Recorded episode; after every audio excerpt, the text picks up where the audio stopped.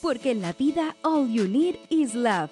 Majo Garrido y Aide Salgado te invitan a revisar el amor en el cine y la televisión. Películas y series que nos hacen suspirar, reír y llorar. Historias y personajes inolvidables. Aquí comienza Crazy Stupid Podcast. Hola, hola, Crazy Lovers. Muy bienvenidos a nuevo capítulo de este podcast. Querida amiga Aide, ¿cómo estamos en esta semana que nos tiene tan tortícoli, con tortícoli. me vino el viejazo, pero mala, mala, mala. Pero nada, aquí sobreviviendo. Ya, pero ¿cómo el viejazo? ¿Qué te duele? Nada, pues me dio un desgarro el otro día que estaba trabajando en el computador y, uh, y bueno, llevo como cuatro días con el cuello así como tomado, como dice la abuela, tengo el cuello tomado. Pero hay ciertos movimientos que no puedo hacer y me estoy poniendo parches salón paz al estilo parche león, una cuestión así para sobrevivir.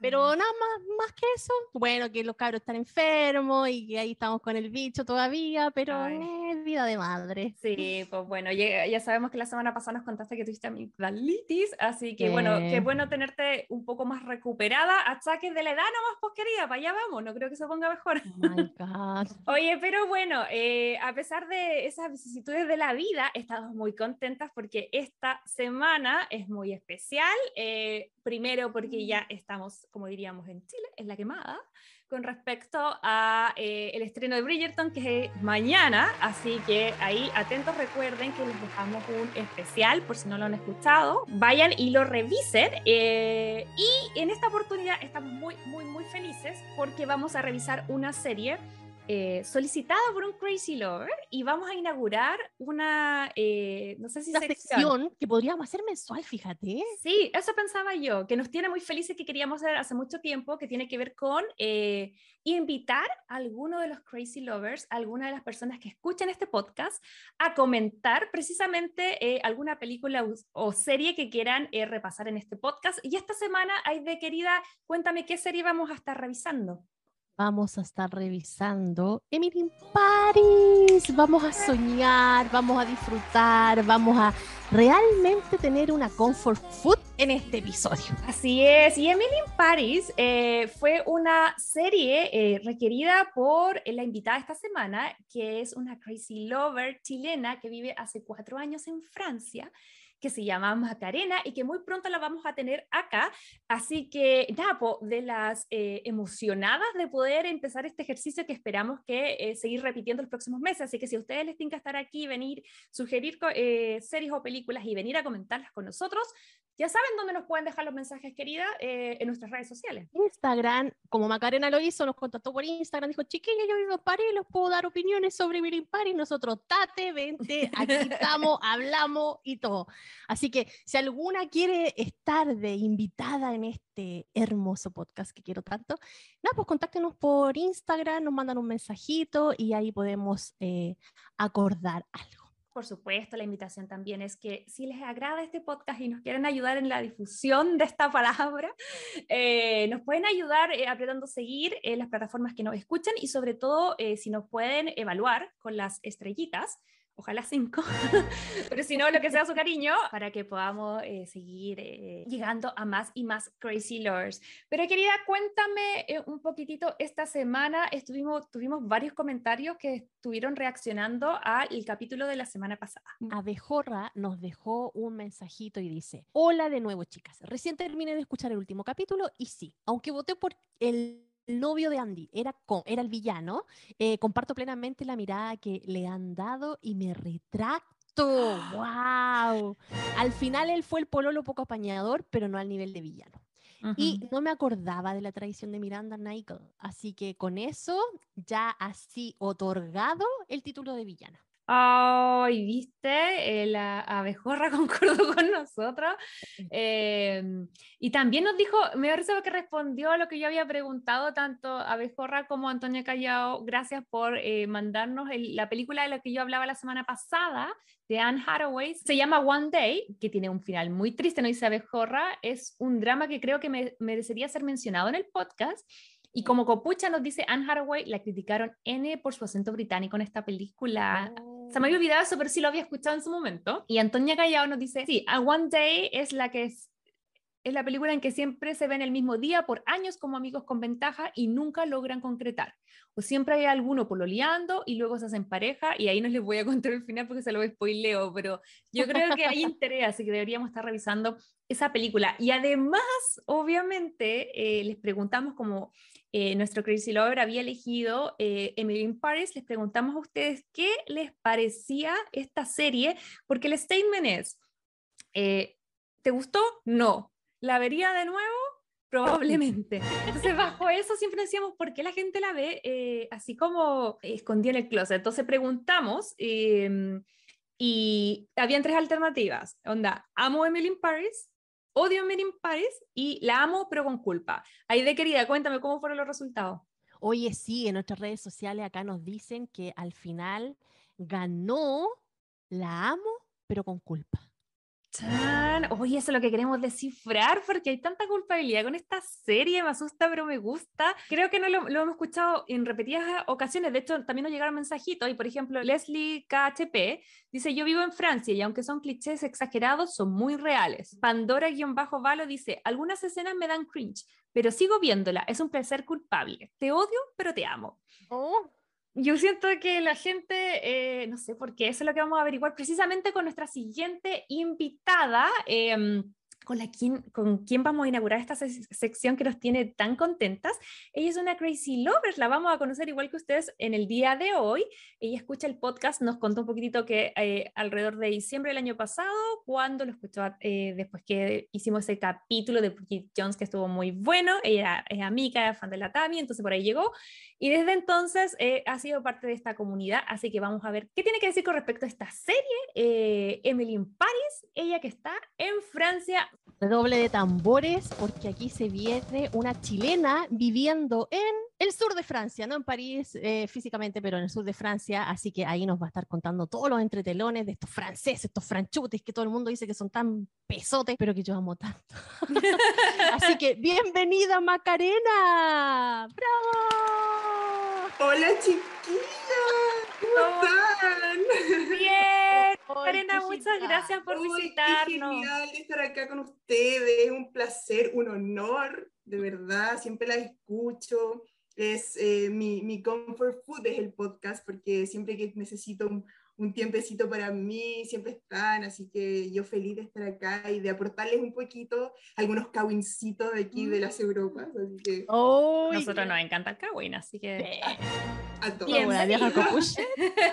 Oye, eh, eh, Macarena, cuéntanos un poquitito más a nosotras y a la gente en la casa, un poquitito de ti, tú eres chilena, nos contaste que vivías en Francia hace cuatro años, ¿Cómo llegas a este país? ¿En qué circunstancia? ¿Y qué te pareció la experiencia? Oh, fue una experiencia de vida. Bueno, ustedes lo saben, ustedes también decidieron emigrar. Yo hace cuatro años que llegué a, una ciudad muy cercana a esta que se llama Bordeaux. No sé si la conocen, es conocida por el vino. Por el vino del mundo están en Bordeaux. Y nada, al principio fue como realmente quería salir de Chile, aprender otro idioma y dije, ya, me voy a Francia, a una working holiday pero mi idea básicamente era después como trabajar, juntar plata e irme a hacer otra working holiday después. Había pensado en Dinamarca, viajar. Yo dije, hasta los 30 tengo para poder estar haciendo working holiday. Súper fácil. Feliz de la vida, ahí ya. viviendo, viviendo el Viajando y todo. Eh, pero nada, pues, en tres meses llegué en junio y en, a fines de octubre encontré el amor. El amor, el amor. El amor. El amor. el amor. Y igual soy una persona que me dejo llevar, en cierto modo, tampoco tenía todo tan organizado en mi vida. Y dije, bueno, sí, encontré una persona increíble, así a millones de kilómetros, a miles de kilómetros de, de, mi, de mi hogar. Eh, es por algo, como que dije, voy a escuchar a mi corazón y nada, pues aquí estoy cuatro años después, viviendo juntos. Canta.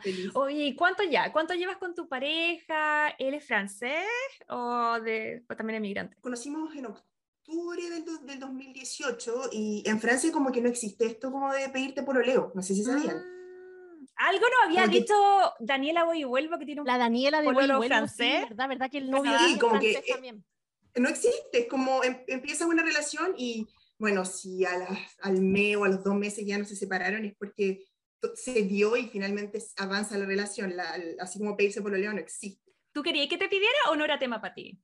Eh, no sé, como que también yo Nosotros tengo- estamos tan estructurados que tienen que tener nombre todas las Sí. cosas. Sí, somos muy estructurados, somos muy clásicos. sea, mira, yo dije, yo hice como ya, voy a decirle que como que lo quiero. ¿Cachai? Ah, porque al principio esto no lo, no, no- no lo dije, pero eh, yo no hablaba francés, nada, Ujú. absolutamente nada, cero. Decía bonjour y era todo. Y él hablaba inglés y yo también, entonces por, durante un año y medio solo hablamos en inglés. Ujú. ¿cachai? Entonces dije, le voy a decir I love you. Ah, je como, claro, como el tema. Y porque tampoco significa te amo, ¿me entiendes? Como lo- esto es lo que yo me decía en mi cabeza. Y si me dice que también me amo, o sea, I love you too, porque algo, esta relación igual significa algo y vamos Ya. para algún lugar. Y eso es lo que pasó, como a los tres meses igual le dije I love you y él me dijo, "Oh, yo también. Y, Oh. y ahí nunca más nos separamos. Ay, qué linda historia. Macarena. Qué bacán, felicitaciones. Sí, o Y- sea, igual altos y bajos constantemente porque mm, yo vine con una, con, después tuve, tuve una visa de estudiante durante el tiempo de COVID. Eh, acá es súper caro como venir con Ujú. visa de estudiante, para renovarla tienes que tener mucha plata y como volver, volver a inscribirte como en, en una universidad o en una escuela. Entonces, en algún momento, realmente estábamos como en esta disyuntiva de me quedo o me voy. Ujú. Entonces tuvimos como Oye. que hacer un compromiso los dos como para decir ya queremos estar juntos, vivamos juntos, nos amamos y todo. Oye, y acá tengo la pregunta del millón. ¿Cuál es la gran diferencia entre un pololo chileno y un pololo francés? Chan. Qué difícil. No sé, yo creo que tiene que ver un poco como con esta, la sensación como de que eh, lo- los hombres franceses a los 25, 26 años están mucho más maduros. Mm. Como que ya no, no sé si tienes que lidiar como con cosas como de inmadurez o cier- cier- cierto tipo de cosas que, que Ujú. quizás en un pololo chileno podría ser. Yo no, no puedo decir mucho porque mi pololo que tuve en Chile fue mi pololo de la, mi pololeo de la adolescencia, entonces hay muchas cosas que cambian. Pero yo creo que tiene que ver mucho como, como eso, como las personas acá maduran mucho más rápido. Son más gente- independientes, ¿o no? Sí, la gente se va de la casa a los 19 años a estudiar a otros lugares. Entonces, no tienes que lidiar con a veces cosas como, ay, no sé. es que mi no sé mamá no me lavar". da permiso. Sí, Eso es como un poco la, la diferencia. Después depende mucho de cada persona. También tiene que ver con que en Francia, bueno, igual es un país relativamente machista en cierto modo, pero igual los hombres están un poco más evolucionados y no son tan posesivos. Entonces, a mí eso igual me, me- me- me- me gustó desde el comienzo, como cada uno tiene su espacio, las relaciones son relativamente libres, hay mucha confianza, pero también depende siempre de la persona con la que, Claro. la- con la, la que caiga, que no siempre es así. Oye. Maca, ¿y has tenido así como un gran choque cultural con tu, con tu pareja? Así como que sea, decir, oye, esta cuestión con un chileno no me habría pasado. Así como Oh, que... Sí, constantemente, sí, siempre, no sé, por ejemplo, eh, no sé, por ejemplo, a mí me pasa que yo soy muy como así con todo, como invito a mi amigo, no sé, pagué, me da lo mismo, soy como muy como, como que la plata no es tan importante para mí. En cambio, lo- eh, los franceses son mucho más estructurados en temas de plata, ¿cachai? Como, no es como, ya, no, no importa, yo pago, no. Mm. ¿cachai? Entonces, ese es como muy, muy como distinto para mí.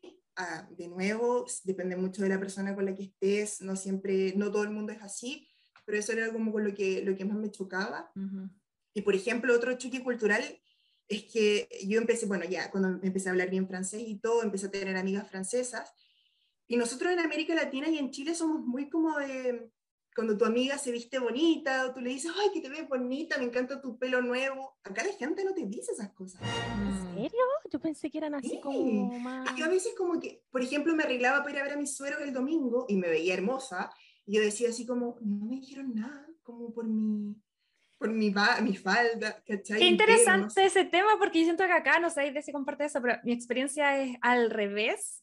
Acá como que Acá te sobre alaban. te alaban todo y después yo, enten- yo entendí que era como una forma de encontrar hacer small talks, como, no sé, por la gente en Chile así como, oh, ¿cómo está el clima? No sé qué, acá te, la- las chicas te van a tratar de, cuando tú llegas, aunque no las conozcas, te van a lavar algo, oh, qué lindos tus zapatos, oh, qué linda tu cartera, es una forma de comenzar la, co- la conversación, pero Sí. yo no sabía, entonces yo era como, ya, gracias, Y, y, y acá se, se, se estila que tenéis que decir algo de vuelta. O sea, si tú me dices, si yo te digo, ay, qué lindo tus zapatos, tú tienes que decirme, ay, qué lindo tu pelo, ay, qué lindo. No sé qué, como que ahí parte la conversación. Y yo, Sí, sí, sí, las primeras veces quedé full de pesar porque Entonces, nosotros ¿cómo lo hago yo, decimos, weón? pero yo creo que no tanto como acá es como sobre dicen, yo creo que en Chile se dice más o menos y al parecer en Francia no se dice nada.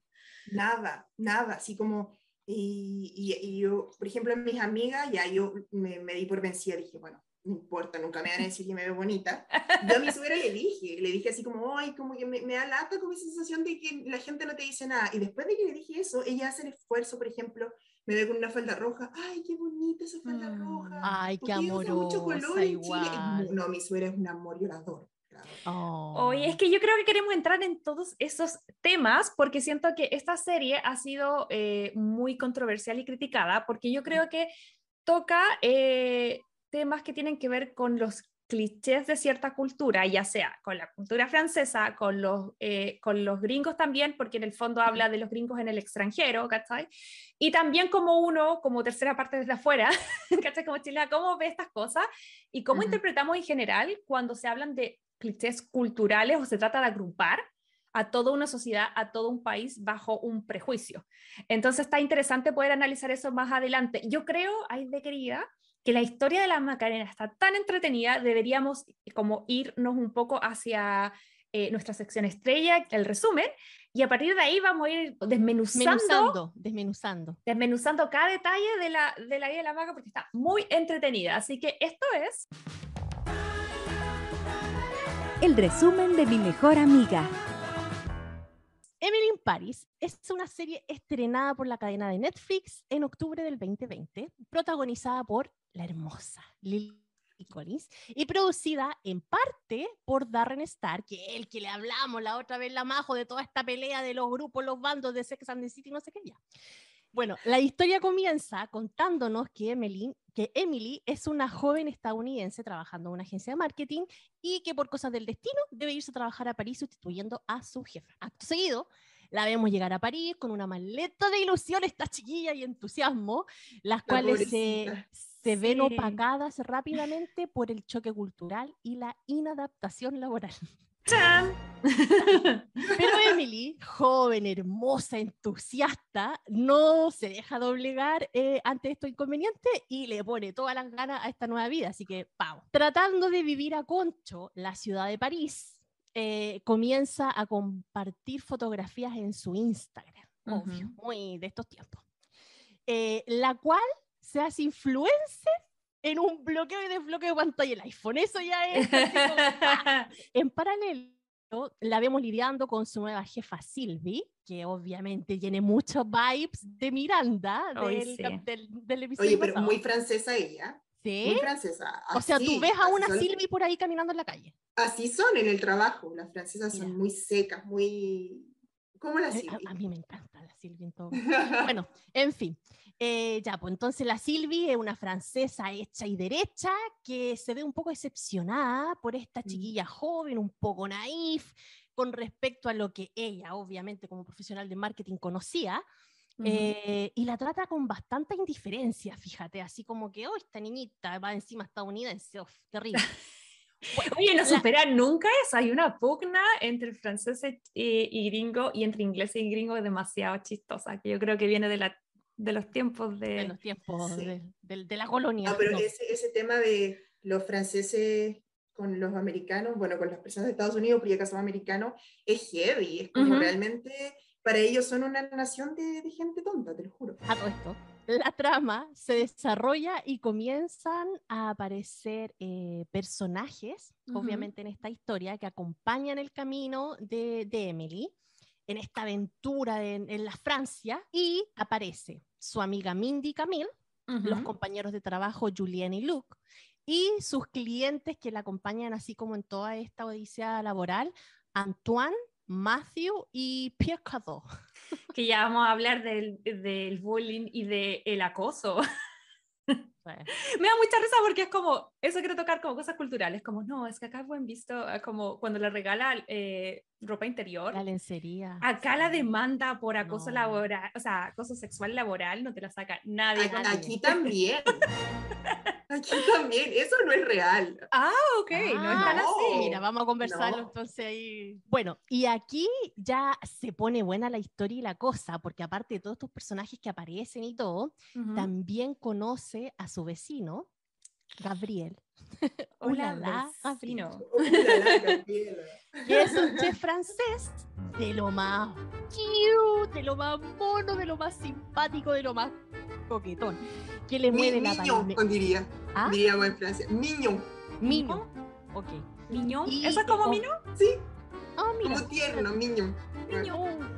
Bueno, entonces Gabriel y obviamente le mueve la palmerita a la Emily Le mueve todo. todo el rato. Pero, y aquí viene el gran pero de la serie, y es lo que nos da la primera temporada, la cosa sabrosa, resulta que este interés amoroso de Emily es el novio de una de sus mejores amigas, Camila.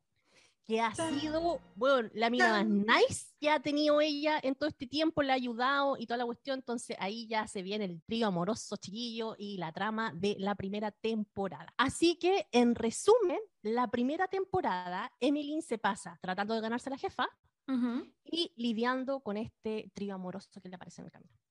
Ya la segunda temporada se estrena en diciembre del 2021 Eh, y seguimos viendo a la Emily in Paris trabajando, desarrollándose de lo más bien, ya con la jefa un poco más ganada y sintiéndose más parte eh, importante de este team laboral que tenía en la empresa.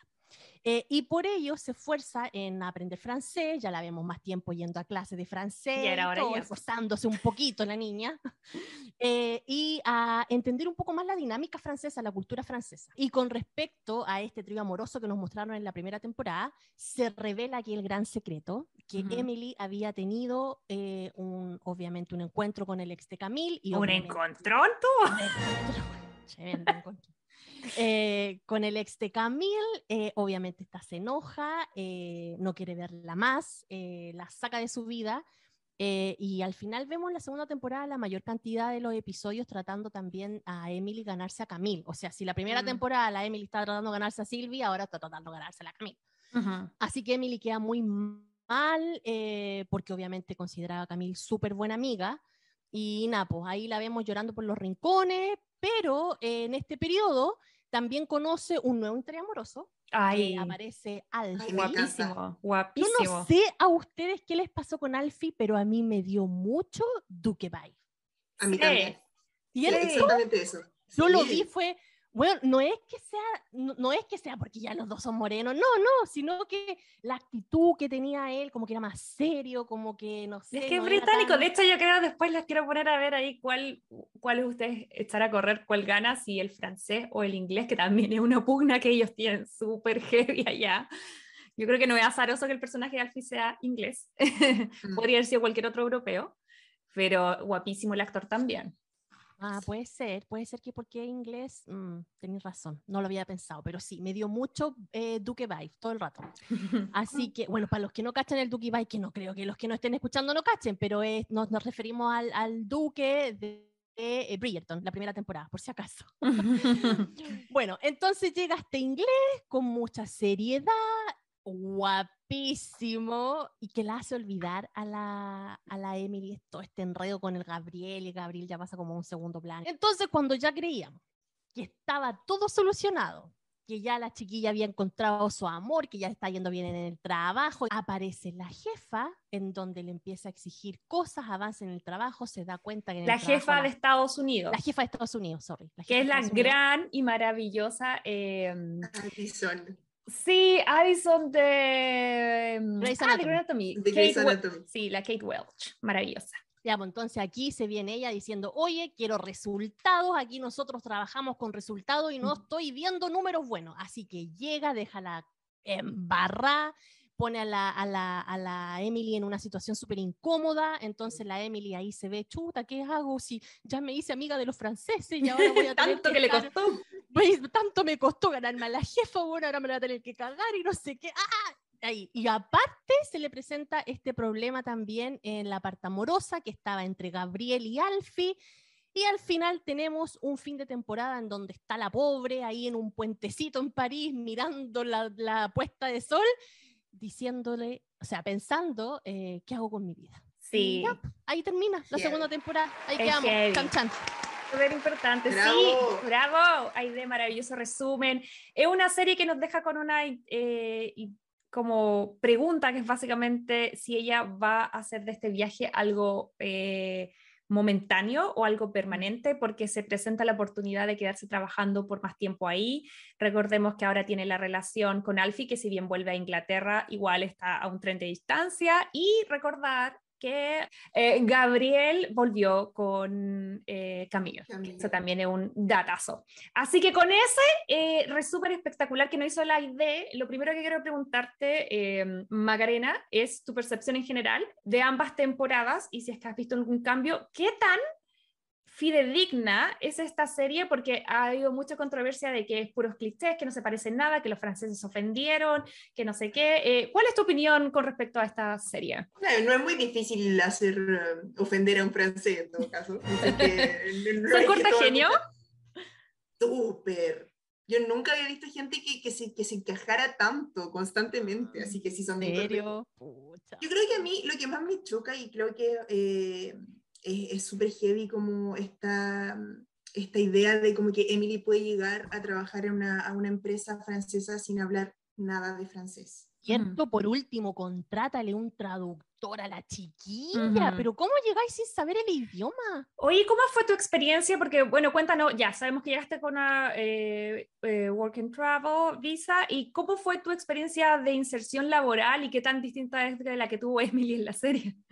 De, de 0 a 100, o sea, del día a la noche. En Francia no haces nada si no hablas francés, a no ser que realmente... O sea, lo que a mí me llama la atención de la serie es que la idea de enviar a, la jefa, que no me recuerdo cómo se llama, Madeleine, Ujú, Madre, sí. era porque, porque ella hablaba francés. Sí. ¿Entiendes? Entonces, por eso, en cierto modo, los franceses, la, eh, um, la empresa aceptó de, de que viniera eh, Madeleine. Pero, pero al momento de enviar a Emily, envían a una persona que no habla francés, entonces es como un poco... y- no es normal, la verdad, es, bastante controversial porque eso realmente no pasaría, o sea, real- realmente es algo muy complejo porque los franceses, y no es que no, es que no, no, no la quisieran aceptar porque no son simpáticos o porque son desagradables, es porque los franceses no hablan inglés a ese nivel. Ujú. O sea, no sé si saben, pero en Francia la gente no habla muy pocas segundas lenguas. Y hay un, hay un, siempre un mito súper grande con respecto a que eh, por una cosa cultural y histórica han tenido varios conflictos con los ingleses, entonces hay como una especie de rechazo al idioma, que incluso le escuchaba gente que viaja que pueden ser más amables contigo si, como turista si te refieres a ello en español. Que En Sí. inglés, ¿puedes contar un poquitito eh, a qué se debe eso, si es tan verdad o no, o es más mito? Yo, yo, se lo, yo se lo pregunté a mi, a mi pololo en algún momento, como si realmente es por un tema de, de, de un, como un problema con los ingleses, y me dice que no, que eso es algo que data de hace muchos años y que ya no existe esta rivalidad como ingleses-franceses. Tiene que ver más allá con como una idea de que la lengua francesa es como una, como una mm, idea de como que la lengua francesa es tan linda, tan hermosa y que como para ellos es como, eh, es como un orgullo hablar en francés. Entonces, Ujú. ¿por qué debería como aprender otro idioma? Como, ¿Me entiendes? Es como la, es como, como la idea que tienen. Que, que, que puede ser desde hace muchos años, pero que se, eh, igual ha ido cambiando con las nuevas generaciones. Las nuevas generaciones hablan un poco más de inglés Ujú. pero, pero esa es como la idea, es como hablamos francés, acá se habla francés, estamos en Francia, no tengo por qué hablar en otro idioma. Oye, y no olvidar que hasta hace unos años atrás eh, el francés era el idioma oficial. O sea, eh, para las conferencias, las cosas diplomáticas, ah, yo creo que tú alcanzaste, bueno, yo soy más viejita, entonces tuve francés como en séptimo, octavo y ahí me lo sacaron porque ya no me montaron las, las horas de inglés, pero eh, antes era, eh, era un idioma oficial y yo creo que tal vez las generaciones más antiguas no tenían la necesidad. Ahora va el inglés y en cualquier momento el chino yo creo que va a pasar como Sí. ser un idioma negocio. Eso es lo, es, lo que, es lo que dice mi suegro, por ejemplo, que me dice, piensa que antes, no sé, eh, la gente hablaba francés, no sé, lo- lo- lo- los, los reyes o los duques, o no sé, todos se comunicaban en francés, esa era como la lengua que, que tenían todos en común, no era el inglés. El, inglés empieza después con, con el tema de la Segunda Guerra Mundial en- por, por, el estado, por Estados Unidos, pero si no, el francés era como la lengua principal y entonces eh, tomaron un tiempo igual en como a, a- a habituarse a esto y decir, bueno, tenemos que aprender otro idioma. Y es, es heavy, porque por ejemplo, en mi, en mi, en mi experiencia personal, eh, la familia de mi, de mi novio, por ejemplo, no hablan francés como español, o sea, inglés fluido, ¿me entiendes? ¿Y como cómo lo haces? ¿Cómo te comunicas a través de tu pololo con él? ¿O cómo? O sea, yo hablo eh, perfecto Ah, ¿verdad, po? francés ahora, pero eh, yo llegué y en seis meses hablaba ya un poquito, como empecé como a, a hablar, hablar, hablar, y cuando los, cuando los conocí por primera vez, eh, ya hablaba un poquito. Entonces la gente igual hace como un esfuerzo de entenderte. Creo que a mí lo que más me impacta de la serie es como eso, como, como Emily llega y, y trabaja en una, en una compañía como francesa solo con franceses y que todo el mundo le hable en inglés. Eh, lo más heavy es que incluso los, los clientes le hablen en inglés, como la gente que, la gente que viene en la segunda temporada como a, querían hacer una campaña para los puerros, ¿se, llaman, ¿se dice en español? Sí, sí, sí. Sí, lo- sí. Y, y ellos también le hablaban en, español, en, en- en- en inglés. Entonces, como se nota mucho para una persona que está en Francia que eso está hecho para la serie, porque eso no pasaría Ujú. en ningún caso. O que la gente esté alrededor tuyo y tú eres la única persona que no habla francés y aún así van a hablar en inglés, no les importa. Pero sabéis que yo, yo de verdad soy una defensora de los franceses y siempre me he ganado como que, ay, ¿por qué tan? Ni siquiera he ido a Francia, bonita. siempre me dicen lo mismo.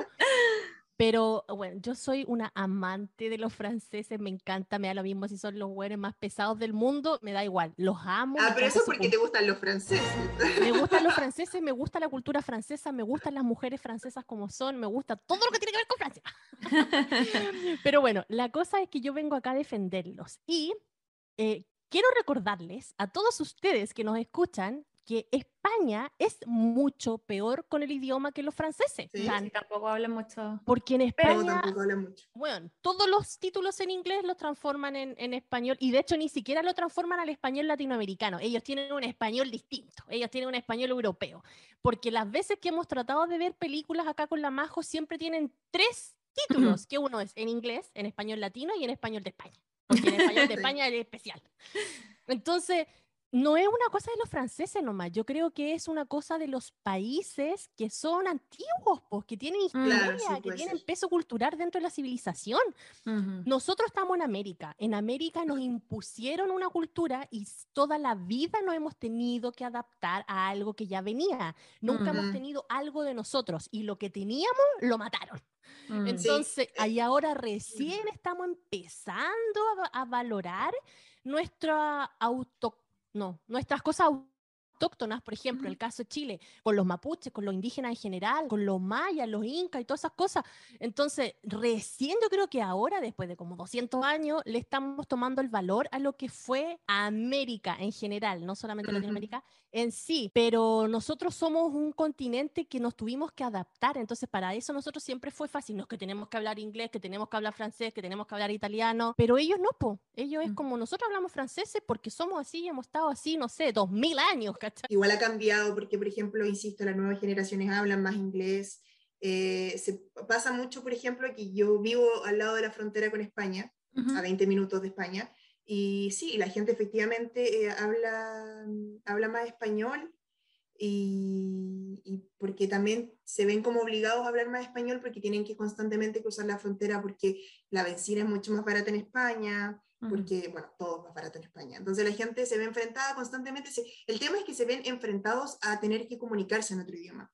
Ujú. Y yo no sé si eso les pasa exactamente con el inglés, porque aparte de ir a Inglaterra, eh, la gente igual habla un poco, por ejemplo, en Bélgica la gente habla en francés también, lo- lo- los- los alemanes también hacen un esfuerzo por hablar francés cuando vienen a, a Francia. Entonces, quizás también tiene que ver como en ese sentido el tema de la cercanía con algunos Ujú. países que hablan en inglés. Después es un tema cultural y, y claramente va a ir cambiando con las nuevas generaciones, pero, pero es, es loco igual que, que no estén tan abiertos a, las no- a, los a las- a otros Y- lenguajes. Oye, pero para ya cerrar el tema de los idiomas y avanzar más en la serie, solamente quería preguntarte, ¿qué tan difícil ha sido para ti eh, el aprender francés? Porque en el caso, por ejemplo, a mí me pasa que siento que eh, cuando aprendes un segundo o un tercer idioma y ya lo hablas de forma fluida, para mí los idiomas son como un código de ver el mundo y siento que sacan como personalidades. No digo que uno sea completamente distinto, pero yo sueno diferente en cómo me expreso en español, en inglés, hasta mi tono sube o baja. En español hablo con las manos, como pueden ver, en inglés no lo hago.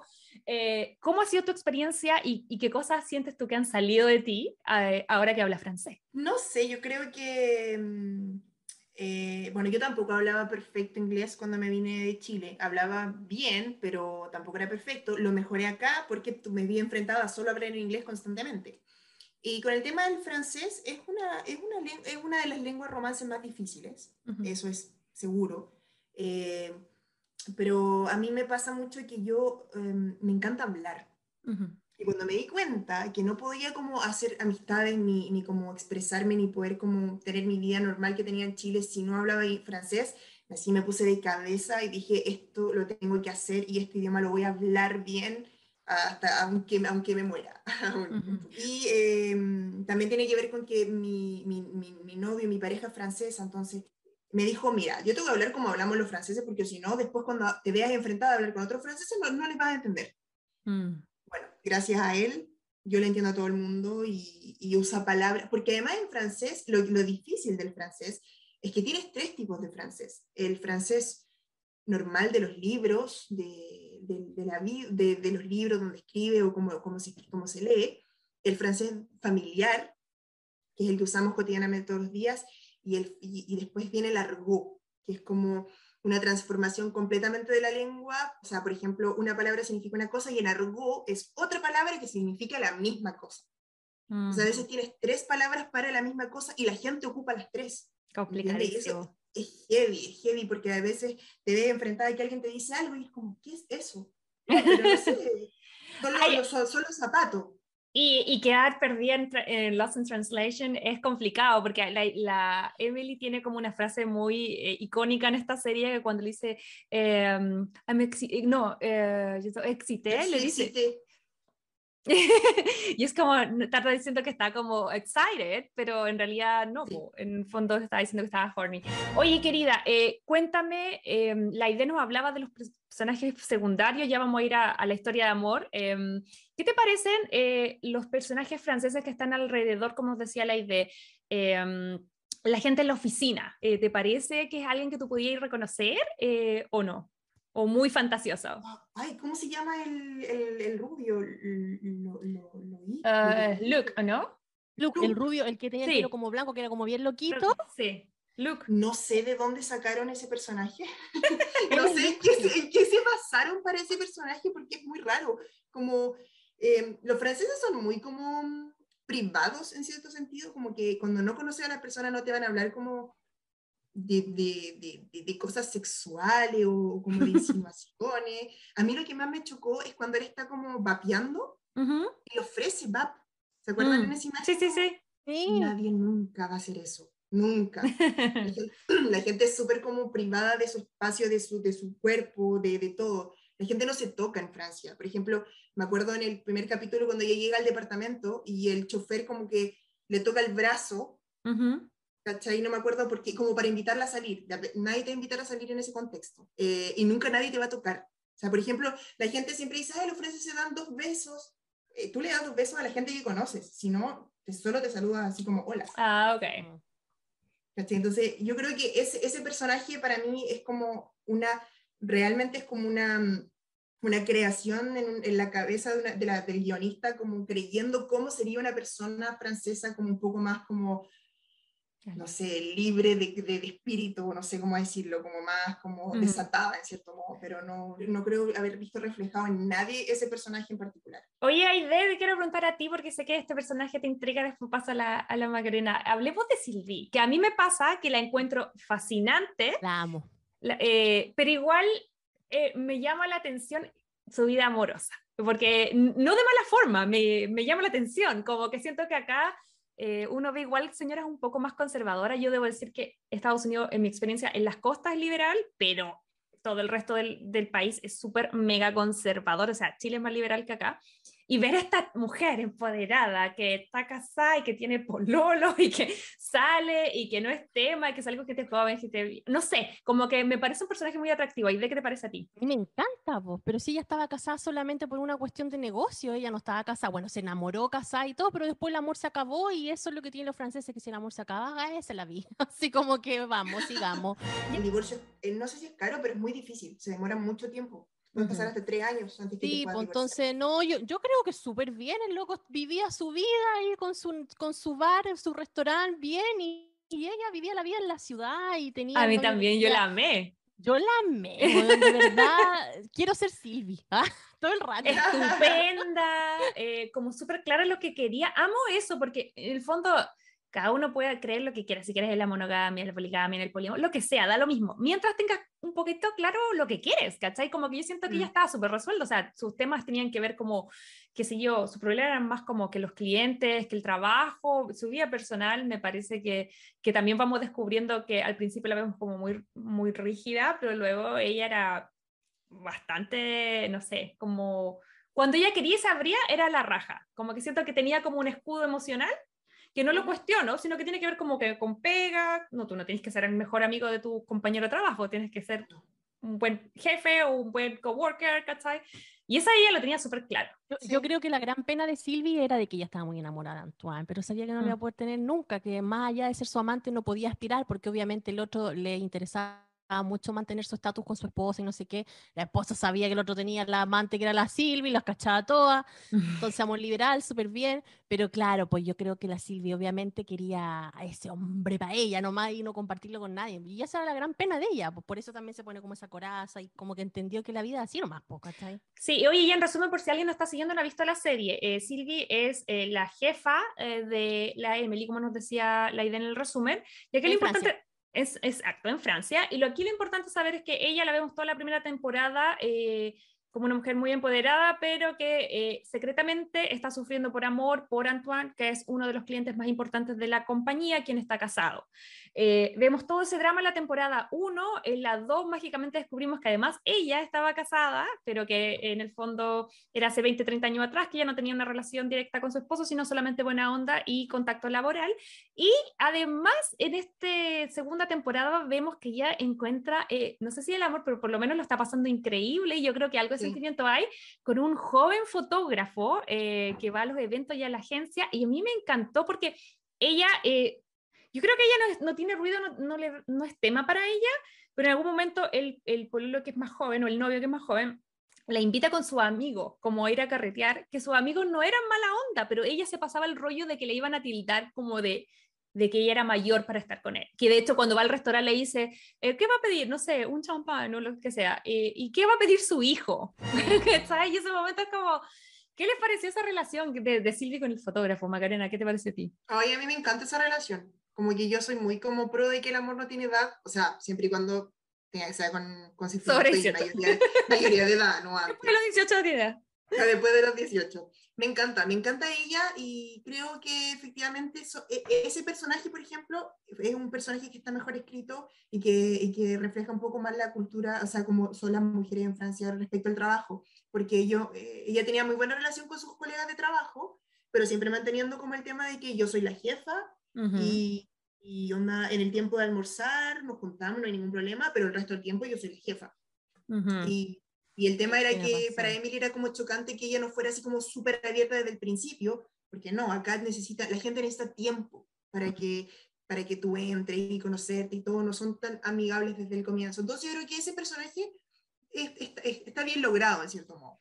Y, Ujú. y es como igual un reflejo de cómo son las mujeres a los 50 años en, en Francia, como que no tienen, no, no es un tema, no tienen tabú. Estupenda, Me estupenda. encanta. Es una de mis favoritas, mi Silvia. No, Yo quería decir solo que el tema como de la ropa, así como que acá eh, es muy normal ver como mujeres de 50 años con Vans, por ejemplo, Ujú. o con jeans, o con, les da lo mismo, se vistan a la moda y no, no, no, tienen, no hay tema, no tienen edad para nada, así que me- por eso me gusta mucho Silvia también y encuentro que sí es un buen reflejo de, de como una, lo que sería una jefa francesa.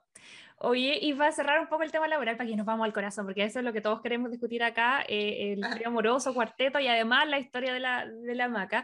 Quiero que me cuentes, eh, no sé cuál es tu experiencia, pero en la serie vemos dos como clichés súper importantes con respecto a la fuerza laboral. La Emily es como buena gringa, bien trabajólica, trabaja non-stop, llega antes, se va de las últimas, trabaja harto, trabaja el fin de semana, que de hecho me da demasiada risa cuando le dicen, no me llames el fin de semana. Es como, eh, acá la gente es muy, muy, muy trabajólica y creo yo que hay un concepto de que con las generaciones nuevas ha ido cambiando, pero las generaciones antiguas eh, que, alcanzaron a vivir, qué sé yo, la Segunda Guerra Mundial, la escasez y no sé qué, son como los baby boomers, como ahora los conocen. Mm. En mi sensación son como muy de, o soy hijo de migrante, o no sé qué, entonces tengo que trabajar, trabajar, trabajar, me dice, como que el flojo está muy mal mirado. Y como que ellos después tienen plata para, para ir a donde quieran, pero incluso a veces el tiempo, pero no se lo toman, porque mm. si tomarse más de una semana es súper mal mirado. Tener tres días, o sea, ellos cuando yo le cuento a mis familiares como la cantidad de feriados que hay en Chile, se mueren, se mueren, que el 18 puede llegar a ser en septiembre una semana de vacaciones, o sea, acá el 4 de julio se queda un miércoles ya, carretean ese miércoles y chao, el otro día jueves produciendo. Entonces yo creo que eso contrasta un poco con la dinámica que tal vez se vive en Francia y que lo va a experimentar Emery, a quien constantemente la, la pelan porque está muy contenta y muy positiva, me da risa eso, que pasa mucho, y, porque trabaja mucho, porque tiene energía y porque quiere estar ahí. Em, ¿Cómo son los franceses en ese sentido, Macarena? ¿Es como el cliché lo que nos está mostrando la serie o, o, en el fondo son como más un poco no tan, no sé, como cuál es la onda laboral allá? Sí, son así, son como, eh, Luke hace, eh, lo resume muy bien, los franceses trabajan para vivir, no viven para trabajar. No viven para trabajar como los americanos, como los norteamericanos, disculpen. Como que realmente acá el tema de tus horarios de trabajo se respetan, por ejemplo, tú no, no, puedes trabajar más de 35 horas, no puedes trabajar más de 39 horas semanales y onda como, por ejemplo, si te estás pasando de horas, es como, hay un problema con tu contrato, no puedes trabajar más de 39 horas. ¿Me entiendes? Como realmente está como, la ley es súper estricta con ese sentido, la gente como que se toma realmente su tiempo para para, para, para, disfrutar y para, para, vivir en cierto modo. Entonces sí, es verdad, es verdad lo que, lo que muestra la serie respecto al trabajo. Yo encuentro que, que es una forma muy distinta de, de, de, de, lo que, de lo que yo veo como Estados Unidos, que bueno, no, no, tengo la experiencia, pero, pero sí, yo creo que yo, yo estoy de acuerdo con que, con que no es lo mismo y que, y que acá como la, el hecho de como el trabajo y la plata lo que van a hacer es como que te van a permitir disfrutar de tu vida, como comer y tomar, que es lo que más aman hacer Entonces, Por como me encanta Francia, comer y tomar. Como que para ellos es como, y, y onda, a, la, a, las seis termino, a las seis me voy. Tienen vida, pues, como decíamos en el, en, en el, episodio pasado, uno tiene vida, señores, no puedo darle mi vida al trabajo, eso está mal. Por ejemplo, para mí fue un tema porque yo trabajo recepcionista en un hotel. ¿Ya? Y trabajo los fines de semana, porque en recepción en un hotel trabaja los fines de semana. Y con, con mi pololo era como, eh, no, pero ¿cómo vas a trabajar los fines de semana? Como, ¿cómo, ¿Cómo? Y yo así como, en recepción, en la hotelería, siempre trabajo los fines de semana, tengo dos días libres, ya tengo dos días libres a la semana juntos, trabajo solo 35 horas la semana, y para él era como un tema, como que tuvimos que discutirlo, yo le dije, o sea, después nos vamos a organizar, pero ya el hecho de trabajar los fines de semana es un tema, la gente casi los domingos, nada está abierto acá. Qué maravilloso que esta serie lo enrostra porque em, yo creo que más allá de que uno te guste la pega o no, el balance, creo yo, sí, no? Sí, al final. Oye, y para avanzar un poquitito en, en, algo que es muy importante en esta serie, que yo creo que tiene que ver con el amor y este ítem que nos mencionaba la idea eh, de que em, obviamente la Emily pone sus ojos en Gabriel, que ¿Quién no pondría su ojo en ojo, las manos, Maravilloso porque le, cocina, le modela, ¿cachai? Es como guapo, simpático. Le ayuda a solucionar el problema. Sí, no, sí, en ese sentido todo, ya yo lo puedo entender. Pero lo que yo les quiero preguntar es qué opinan de cómo plantea la serie eh, el tema de eh, los triángulos amorosos y las tradiciones con las amigas. Porque a mí me pasa que ya, ¿cachai? Una cosa es estar en un triángulo amoroso, otra cosa es, que sea tu amiga, ¿cachai? Y otra cosa es que además se lo siga ocultando. Entonces quiero saber qué les parece a ustedes la interacción un poco entre Camille, em, Emily y eh, Gabriel. Yo encuentro de que ya está bien. Eh, me gusta el chiquillo, me enteré tarde que era el novio de, de, la chiquilla que me cae bien, de la amiga que me estoy haciendo y todo, pero hay código, encuentro yo. Y nada, pues así, la chiquilla termina con el tipo, no te voy a meter con él al otro día. O sea, no sé, yo creo que eso está como muy desubicado. Desde sí, o sea, lo que pasa es que en defensa de, de, Emily se supone que Gabriel se iba de la ciudad, le habían ofrecido una pega y se iba. Entonces era como el ahora o nunca. Básicamente, o me quedo con la espinita o me lo agarro y total. De hecho, creo y dudo si es que ella sabía que habían terminado o no. Yo lo que sí sabía que se iba. Eso yo me acuerdo. Él se va porque, porque o sea, terminaron porque le dice que no va a aceptar el préstamo de sus papás.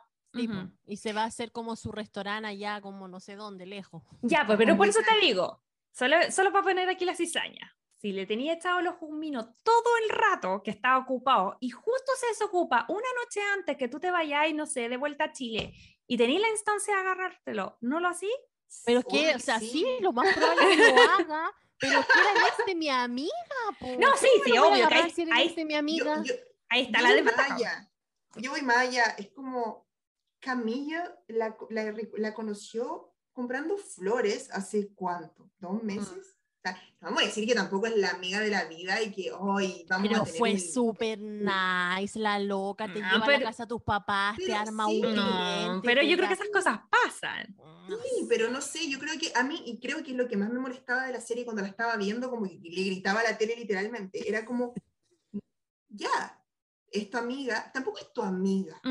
Como que para mí ese era el tema, es como, eh, no, hicieron, tenían un lazo, fueron como conocidas y además le invitó porque quería trabajar con ella también, podemos como decir que se mezcló un poco el tema como de amistad con trabajo, pero mi tema era como que Emily constantemente se, se, se veía como, se, se, preguntaba ella misma, ay, o sea, se decía a sí misma, pucha, pero Camille, no sé qué, y sorry, pero no era una relación de años, no era una amistad, una mm. amistad que se ha forjado desde hace muchos años, y yo creo que habría sucumbido a, las garras de, Gabriela, mucho antes de lo que hizo Emily. Pero a mí me pasa lo mismo. pero no habríais conversado con ella. O sea, yo, en el lugar de la Emily, yo converso con la Camila antes. No, yo creo que en el lugar de la Emily la habría confesado después, como en, al principio de la temporada. Esa soy yo, como que igual me la agarró, dice, va, pero si o sea, que tú eres de las que en vez de pedir permiso pide perdón. O sea, soltera, si te acuerdas que estamos ficcionando, soltera así como está Emily, yo, yo pido perdón. Depende de la circunstancia, pero como que siento que entiendo el punto de la Macarena porque me pasaba lo mismo. Como que hubiese sido distinto, ponte tú, amigas de la vida, o, o a lo mejor era con Mindy, no sé, como que siento que... Yo, yo lo converso, lo converso. Si no es tan mi amiga, la invito a tomarse un café un día y le digo, ¿sabes qué? Mira, pasó así, yo no me di cuenta, después te conocí, cosas de la vida, disculpa, el loco me gusta, ¿qué hacemos? ¿Me da ahí tu bendición, Como para comérmelo tranquila. Ah, sí, no, totalmente, pero mi tema es que yo habría hecho eso después de que ellos terminaran. Yo, porque eso, como que siento que eh, igual es súper soberbio, si hay una relación y ellos tienen una relación, vivían juntos, llevaban tantos años, tú no vayas así como, hola, eh, permiso, ahí te debo contar, me gusta el Mauricio, sé que están casados, tienen dos hijos, pero somos amigas, te voy a contar, ¿me dais tu bendición? Uno no hace eso, ¿cachai? No, y además que estamos, estamos como quitándole, estamos como igual diciendo en cierto modo como solo hablando del lado de, de Emily y hablemos del lado de Gabriel también. A eso voy, a eso voy. celoso cuando ella estaba como teniendo relaciones sexuales con el otro tipo en, la, en el departamento y él escuchaba todo. Sí, estaba, él, estaba, él, él tenía intenciones con, con, con, Emily también. Entonces, el que, al final. Sí, po. el que está en una relación era él y el que estaba confundido era él. Él era el que tenía que haber hablado con Camille.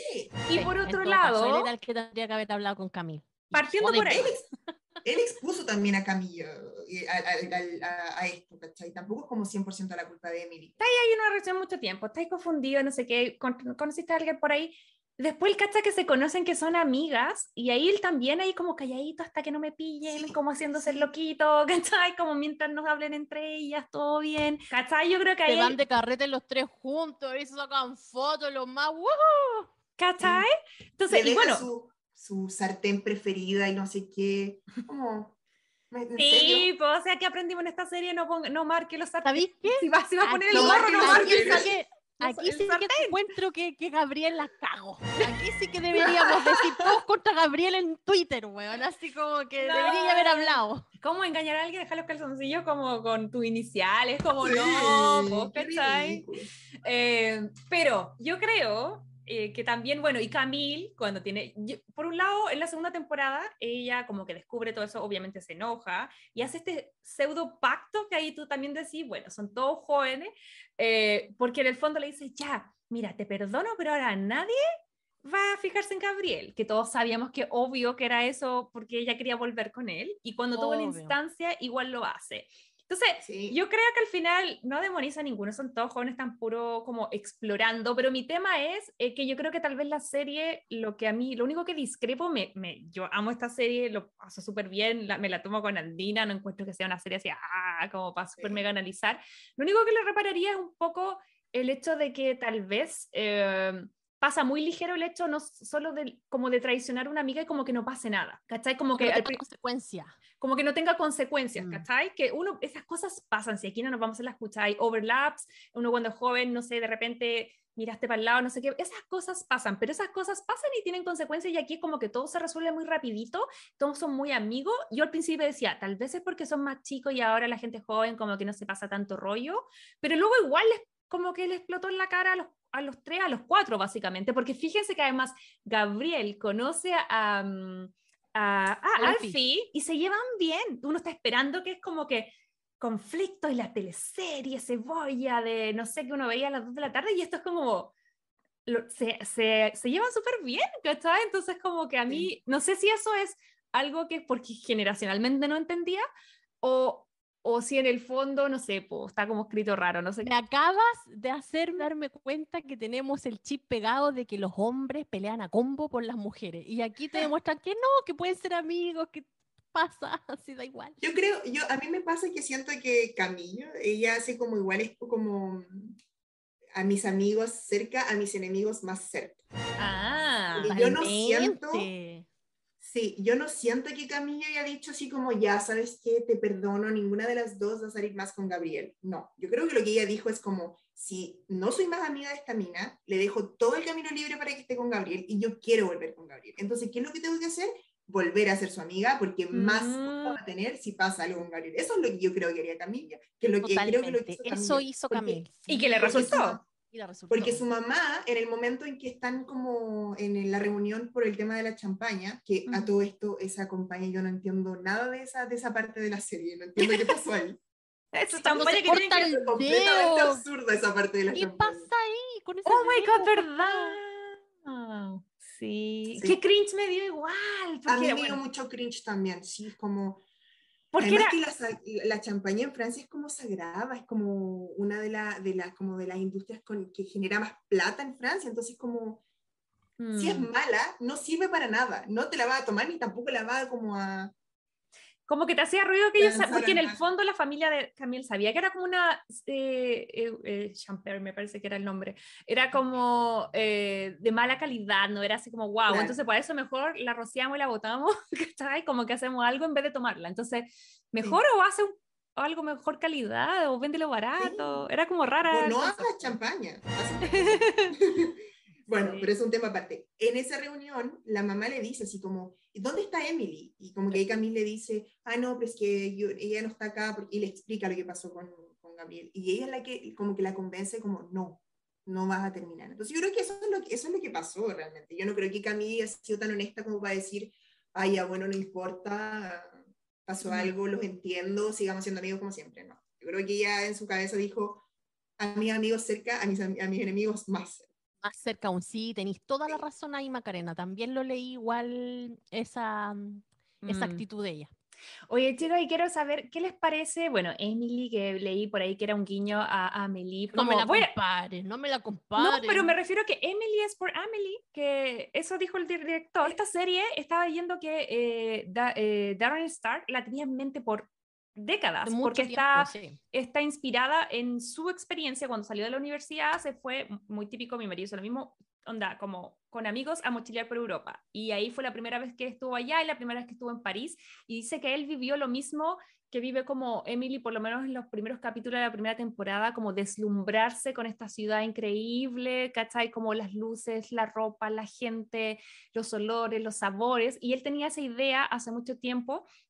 Y, y por eso digo que es como una serie, por lo que yo vi del, del creador, que es como esta de gringos para gringo en el sentido de criticar como a veces eh, en esta sociedad están tan acostumbrados que, que, se adapten a ellos, que ellos son poco flexibles cuando viajan. Entonces él decía que esa idea de que a él se le, como que el cerebro se amplió así como, o como, oh, oh my God, tengo que hablar otro Pero idioma. más allá de su nariz. Claro. Ah, chuta, no, puedo, no- no no puedo pagar con dólares. Claro. Como, ah, chuta. ¿Cachai? Tampoco, Como- tampoco, tampoco, que- tampoco como que lo logró, porque al final como que yo siento que todo el mundo se adapta a Emily. Como Ah, que sí, po, pero claro, o sea, en el- Todos empiezan como a hacer, como a hablar en el idioma de Emily, a tratar Mm. como de trabajar como trabaja Emily. Y, Sí. Y que siempre le sale todo bien. pero, pero ojo y que eso también, qué insoportable. Insoportable. como- ¿Por qué no, no le sale algo mal? Que le salga algo mal. Sí, Ay, a mí me encanta que le salga todo bien. Yo soy No demasiado. Porque en el fondo es como, no sé, es como sería otra serie, igual sería interesante, yo creo que sería más drama. Pero mi tema Sí, es, bueno, yo no creo que todo, el- o sea, en gran parte se adaptaron a ella, pero al final yo creo que el mensaje y para dónde va la temporada 3 es que ella se volvió más francesa, porque es, es sí, no es porque los franceses sean mejor o peor en el sentido de que tú te vas adaptando al lugar donde vives. Está aprendiendo francés, está teniendo como, ok, a lo mejor voy a vivir aquí por más tiempo, está viendo el amor de una forma distinta, la amistad de una forma distinta, la comida, que aquí eh, yo doy fe de que a mí me ha pasado el- el- la cosa inversa. Yo en Chile cocinaba un poco, pero lo normal. Acá, bueno, la idea no, porque cocina estupendo, pero yo soy de congelado, botones, air fryer, eh, Instapot, la cuestión que sea botón, botón, botón y como todo rápido y en 10 minutos porque en verdad me da o pido. Que eso ha sido mi, mi estadounidensación, no sé cómo decirlo, pero como el hecho de dejar de cocinar. Y a ella la vemos que hace el esfuerzo por cocinar, por tener elementos frescos, por darse el tiempo, por los olores, los sabores. Entonces, no, no creo que no haya cambiado. Obviamente se van a adaptar porque es una serie hecha por gringos. Si hacen Emily Sí. Pares con una producción china, hablarían chino y francés. Claro, sí. ¿Cachai? Y si lo hubieran hecho en Chile, hablarían español y, fran- y francés. Pero está hecha acá y hablan inglés. sí, es verdad que en la segunda temporada ella trata como de adaptarse más y encuentro que está súper bien que le hayan hecho tomar clases, um, de ya por lo menos le están como...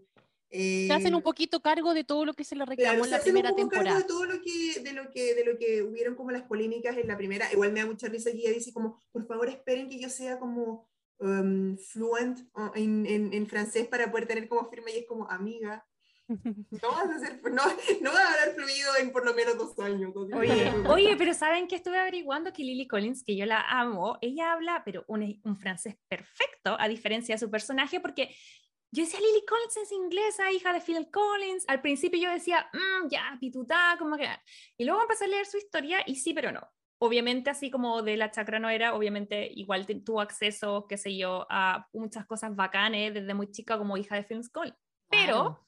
Eh, de papás separados. Ella creció en Estados Unidos, llegó como a los 10, 11 años acá eh, con su mamá y veía a su papá, tienen una buena relación, pero una relación distante, entonces por eso ella habla con acento gringo, eh, pero también había agarrado el francés desde muy chica cuando estaba viviendo en Inglaterra.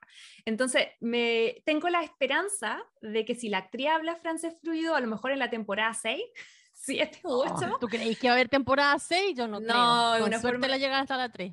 Ay, ay, la Pero ¿cómo te idea que la odia, tan negativa. No, la- no la odio, no la odio, pero no creo francés, que llegue más. Ah, Ya, no bueno, en la cuánto tres. tiempo. En la 3. No, porque depende.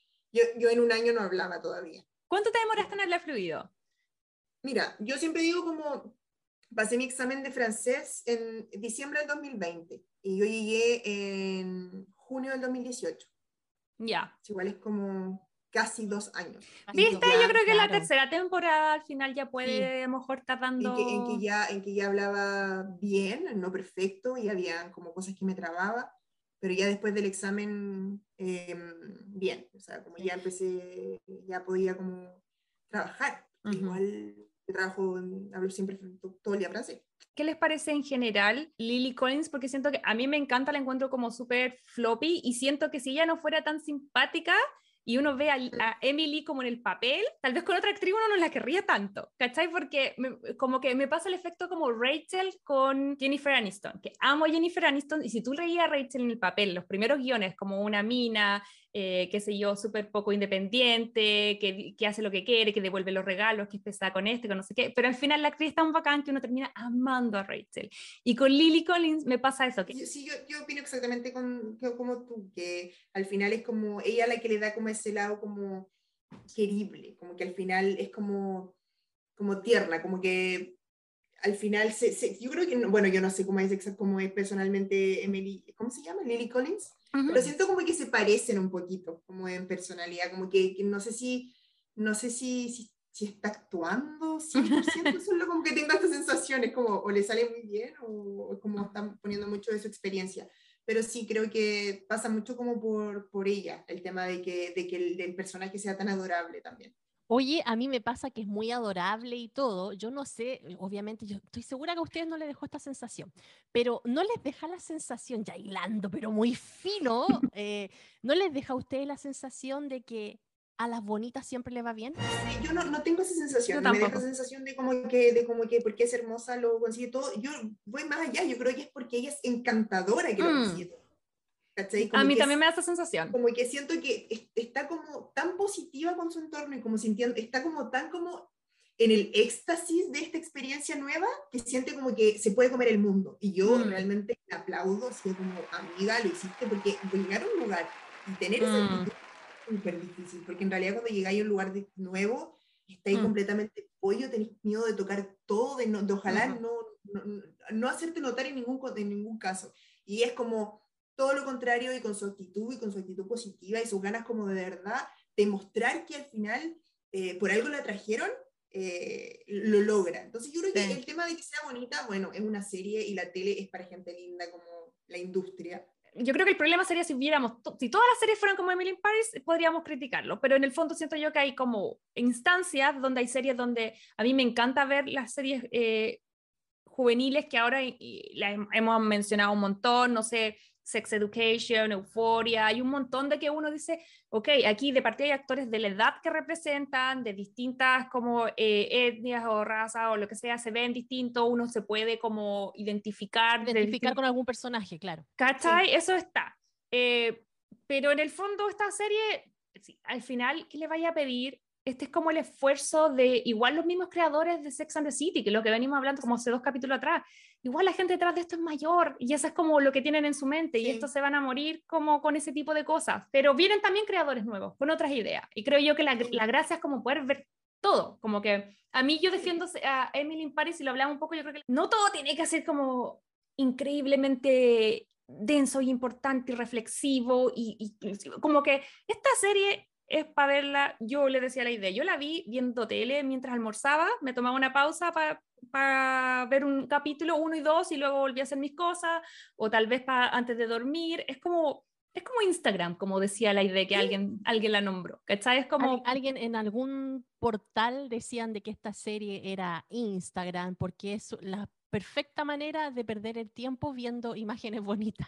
Pero yo lo que voy a reclamar es que no hay no hay que perder el, porque dice que entretenerse es perder el tiempo. Yo quiero defender un poco que siento que últimamente el Internet está muy de, amo que hayan series y le está diciendo también a la idea, estoy paralelamente viendo eh, Normal, People, que estoy así oh, on fire, no voy a esperar para terminar y poder comentarla en este podcast, que la amo, que me produjo de todo, que la guata se me apretó, que me dio sensaciones, que está bien hecha, que está bien actuada, que me encanta que exista esto, me encanta que esté Succession, me encanta que esté, no sé, Merovista, ¿no? Hay un montón de series que, oh, wow, ¡pah! volar la cabeza.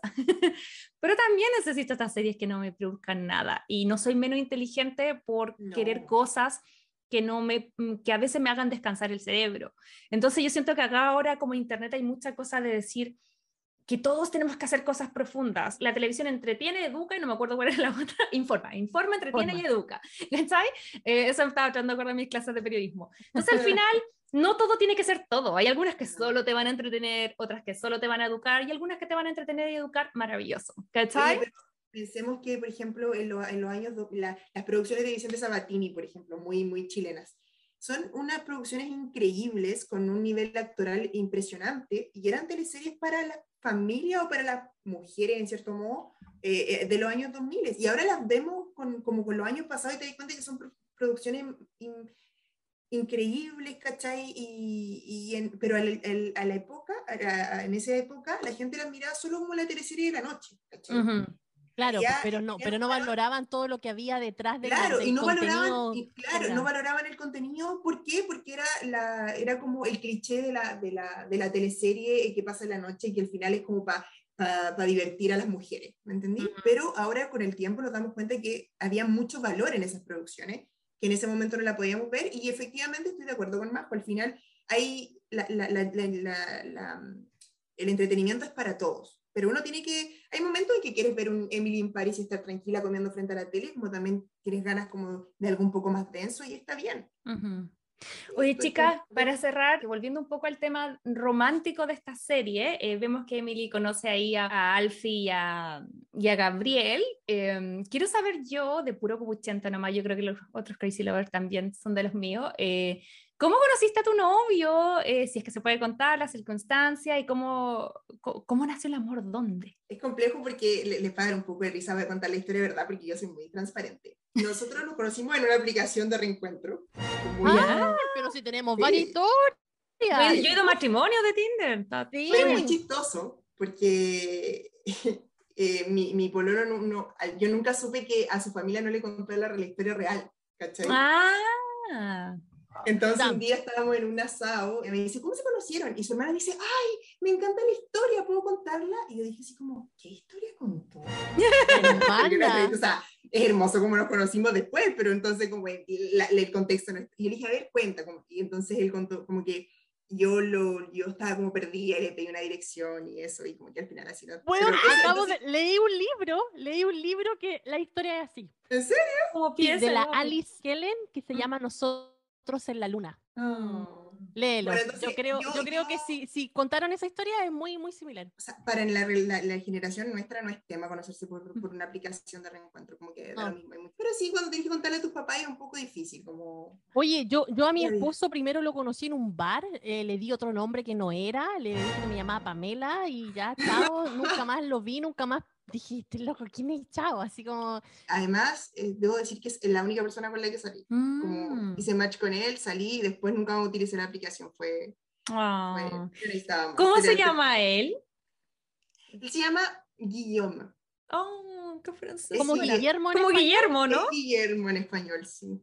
Ah, oye, ¿y qué hace, cómo ha sido la relación con tu familia? ¿Ha ido a Chile? ¿Conoce a tu familia o no? No vamos, todavía no vamos a Chile tenemos que ir, ya yo creo ya a fines de año ya estamos tratando de organizarnos para poder ir, porque bueno, hace tres años que estamos juntos y todavía no conoce a mi papá, no. Es que igual los últimos dos años han sido complicados. Sí, por la pandemia, ahora la. No era llegar y viajar, no era llegar. Oh, está fácil. Pero mi, mi, familia está feliz, o sea, mi, mi abuelita lo adora porque siente como. Oh. Él, es muy como cariñoso, entonces, como mm. que. Eh, mi abuelita igual es como una persona de los años, no sé, se, casó cuando tenía 17 años, hace, hace, 50, hace 60 años, entonces como mm. que para ella esas demostraciones de amor no eran tan comunes. Cuando lo ve como muy cariñoso, le encanta, entonces está muerta de ganas de conocerlo. Pues, así que ah. sí, yo tengo muchas ganas de ir, la verdad. Tengo muchas ganas de ir, que podamos ir. Y nada, más que, más que conocer a mi familia es súper importante, pero también que conozca mi cultura, nuestra forma de ser. Hay muchas cosas que yo le cuento que es como como desde lo que comemos, de cómo vivimos, de cómo celebramos, todo es muy distinto. Hay que llevarlo a un, a un año nuevo, a que sea como un completo ahí. Además, aparte que yo viví, yo viví, cuatro, mis últimos cuatro años en Chile, viví en Valparaíso. Yo le dije, vamos a ir un jueves al Liberty a bailar cueca brava, ahí a mostrarte realmente lo que pasa en el puerto. Porque, puerto querido. Ojalá que se concrete pronto, entonces. Eh, hablemos de la ropa. Sí, eso para ella iba. Dale, ¿Qué les pasa? ¿Qué les pasa con el vestuario de Emily? Porque en la primera temporada yo no lo encontré tan, eh, ¿cómo se llama? impactante como en la segunda temporada. Como que siento que en la segunda temporada ya se le fue de las manos la cuestión del vestuario. Mm. Mira, voy a hablar primero porque siento que soy la, más, la que menos entiende como de ropa. A mí me da esta sensación. En la primera temporada eh, yo había leído que la gracia era mostrar precisamente que eh, como ella era gringa no tenía tanto estilo, entonces como que había una cosa de decir eh, como de quiero ponerme todo, quiero ponerme la boina, quiero ponerme esto, como que había una intención de guion de que... Arbolito Cam- Navidad. Claro, que Camille iba a estar estupenda, que Sylvie iba a estar estupenda y que, bueno, la, la Emily lo iba a intentar, pero obviamente eh, no iba a, a- destacar un poco. Eh, y se supone, y yo me imaginé que esta segunda temporada, como que ella ya llevando un año en Francia, como que a lo mejor iba como, y trabajando directamente con diseñador y cosas así, como que iba a absorber más el estilo. No digo que necesariamente uno se tenga que vestir como en la ciudad que uno vive, pero a lo mejor algo de absorber. Pero me pasó, me cargó el de ahora, salvo, a ver, creo que me gustó eh, dos vestuarios, como un, un el vestido donde va, que también es muy así para hacerse fotos nomás, no para salir a la calle, que es cuando va en esa fiesta que es como en el bote y que está como de corazón y que se ve muy Audrey Hepburn, pero también súper sobrecargada porque gringa, y otro que está como con el vestido morado también me gusta, pero siento que fue mucho, o sea, como que no, como que siento que empeoró, como que siento que estaba, o sea, de mi punto, estaba menos terrible en la temporada 1 que en la 2, pero yo no sé nada de moda, así que eso es mi sensación. Yo, yo leí me pasa- entrevistas que le hicieron a la tipa que trabajó con de- sí, con ella, eh, y ella decía, ¿sabéis que en la segunda temporada nos vamos a chasconear un poquito? Y en realidad lo que ella hace... Pero se hicieron Dresslock. Sí, está, está bien raro. Pero sabéis que en realidad yo creo que lo que ella quiere hacer es romper esquemas nomás. Eh, eh, porque la moda, de cierta forma, es arte, es expresión. Y yo creo que ella se fue muy en la bola artística, muy en la bola de expresión, como rompiendo esquemas y se le pasó un poquito la mano y como que hay mucha gente que le ha costado masticarlo. Pero yo si lo veo y analizo cada cuestión, claro, dentro de los estándares de moda y que no sé qué, se ven mal, pero como arte funciona, yo encuentro que es súper bonito, es súper bien, porque rompe esquemas, te hace Mm. sentir cosas. A mí me pasa que no, no veo la relación entre la ropa, de, eh, porque yo siento que la ropa y la moda tratan como de expresar como una parte de tu personalidad o una parte de cómo tú eres. Y no encuentro dónde, dónde se junta la personalidad de Emily en la forma de vestir. Mm. Yo siento que es como que estuviera poniendo la ropa de otra persona en el cuerpo de Emily. Y eso es lo que a mí yo, no, no, me, no me cuaja en mi cabeza. Es Mm. como, porque esta persona que tiene una personalidad como más como, bueno, ella es muy, eh, muy como segura de sí misma, pero igual es una persona relativamente tímida en el, en el fondo, encuentro yo. ¿Por qué la están vistiendo como con una rosa gigante? ¿Me entiendes? Como Sí. yo encuentro que no, que no hay, un, no hay una, un- un- un- una fusión entre las dos cosas. Y Sí, puede, ser que ahí les faltó un poquito más de, de averiguar, de, de conectar el personaje, de lo que quería transmitir Sí. el personaje con el vestuario y todo. Pero claro, yo creo que esta loca ya se fue en la bola artística y Ujú. dijo, ya, tenemos todo este vestuario, ocupémoslo todo. Mí, así eh, eso, eso me pasa porque siento que no es como, evidentemente hay una intención de comunicar, como dice la de algo. A mí lo que me pasa es que me da la sensación eh, que siempre estaba como tres accesorios sobrepasa. No sé, eso desde mi, desde mi, desde mi, como desde mi punto de vista, era como, amo la chaqueta, pero ¿por qué con esa cosa y con ese gorro encima y con esa no sé qué? Siempre era como mucho, para mí, que insisto, desde la ignorancia, tampoco voy a decir que mi estilo es wow, pero como visualmente, como hemos dicho, que acá el tema de los colores, y yo siento que algo que lo hace, el por qué toda la gente dice que esta es una serie Instagram, uno, creo yo, el vestuario, dos, eh, los sets. Acá no hay ningún, y esto es a propósito, no hay ningún set de televisión, todo es absolutamente grabado en exterior o en departamentos que son reales, ¿cachai? Que están allá. Entonces creo yo que eso igual refresca. Imagínate esta cuestión hecha como con a los Friends cuando fueron a Inglaterra, ¿cachai? Como con dos caminaditas por fuera del Buckingham y después en un estudio en LA, ¿cachai? Fome, porque parte de la historia y protagonista número uno, creo yo, después de Emily y antes que, que Gabriel, creo yo, es la ciudad, Es París, ¿cachai? claro. París. Sí. Y eso se agradece para gente que a lo mejor yo no conozco, me encantaría ir, porque quería ir en mayo, junio, que es menos eh, temporada alta, ¿cachai? Pero fue como ya, ahora estoy muy encima, pero, pero sí tengo unas ganas de arrancarme para allá. No Yo estaba pensando en septiembre. Mm. Sí, septiembre, es una, septiembre, octubre es una súper buena fecha, todavía hace calorcito Mm. y, y no hay tanta gente porque los Mm. franceses son muy de viajar dentro de Francia. Entonces, Mm. París, en agosto, en todo caso, es el mejor momento para visitar París. ¿Sí? ¿Agosto? Porque no hay parisinos, hay solo personas... Pero, Solo pero igual está, está con calor en esa fecha, po, ¿no? Hace mucho calor, pero eh, eh, eh, la es que es, eh, París es un caos, o sea, eh, hay autos por todos lados, es súper caótica. En cambio, en el verano, todos los parisinos se fueron de París. Entonces, Entonces, una ciudad tranquila y lo único que quedan son los turistas. Maravilloso, Cuentos. maravilloso las medias estaciones. Pero ya para finalizar y para cerrar eh, eh, esta conversación sobre Emily in Paris, quiero preguntarles si ustedes verían una temporada 3 de Emily in Paris. Yo sí, sí la vería. Solo quiero como ver la evolución del personaje respecto a cómo ella logra adaptarse más en, en Francia, en cierto modo.